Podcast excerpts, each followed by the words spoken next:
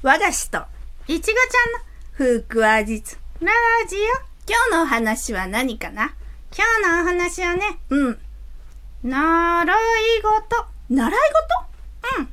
和菓子さんのいろいろ習い事したでしょ？ああ、したした子供の頃。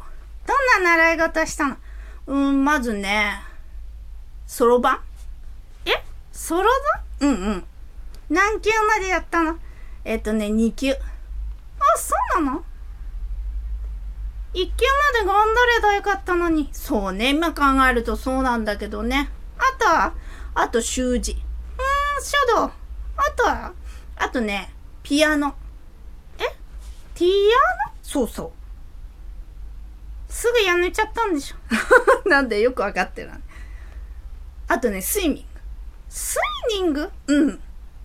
あ口ちゃん、そんなに、水泳？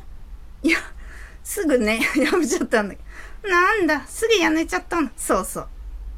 えー、結構いろいろやったんだね。うん、まあ、自分でやりたいっつってね、や、やらせてもらったんだけど。ああ、そうだったのうん。じゃあ、大人になってからは、何に習ったの？大人になってからはね、まず、南京玉すだれ。え？南京玉すだれ？あの、ほら、さて、さては南京玉すだれ。なんか竹でやるやつよ。ああ、なんかそんなの。和菓子ちゃんの荷物にあったような気が。でしょ？全然やってるの見たことないけど。まあね。それどういう感じだったの？まああの、その頃、会計事務所に勤めててね。うんうん。で、会計事務所のすぐ近くに図書館があったのよ、区の。うんうん。で、そこで、ある日ね、チラシが置いてあって、うんうん。南京玉スタレ教室とか言って、社会人向けって。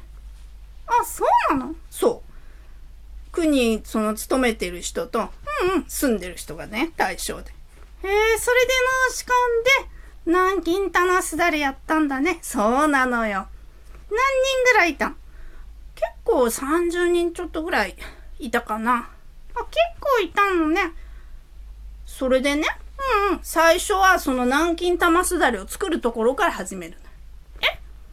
作るところから？そうそう。それでやり方をね、先生から教えてもらってやったんだけど。あ、そうなんだ。できてるのを買ったのかと思った。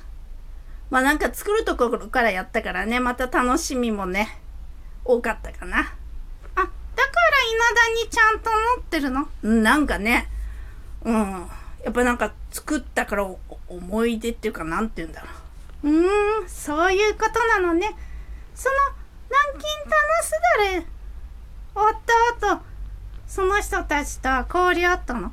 あ、何人かの人とね。うんうん。まあ、あの、なんか集まって飲み会したりね。うんうん。で、その中に児童館の職員の人がいて、うん。呼んでくれたのよ、その、勤めてる児童館。そうだったの？うん。あ、まあ、会社辞めて、あ、会計事務所辞めて腹話術師になった後だけどね。あ、そうなんだ。へえ、結構、南京玉すだれ、習っただけじゃなくて、人と人との交流もあったんだね。そうなのよ。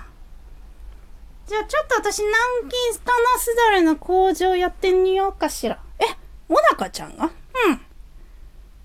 工場っていうか歌かしら？さて、さて、さてさてさて、さては南京玉すだ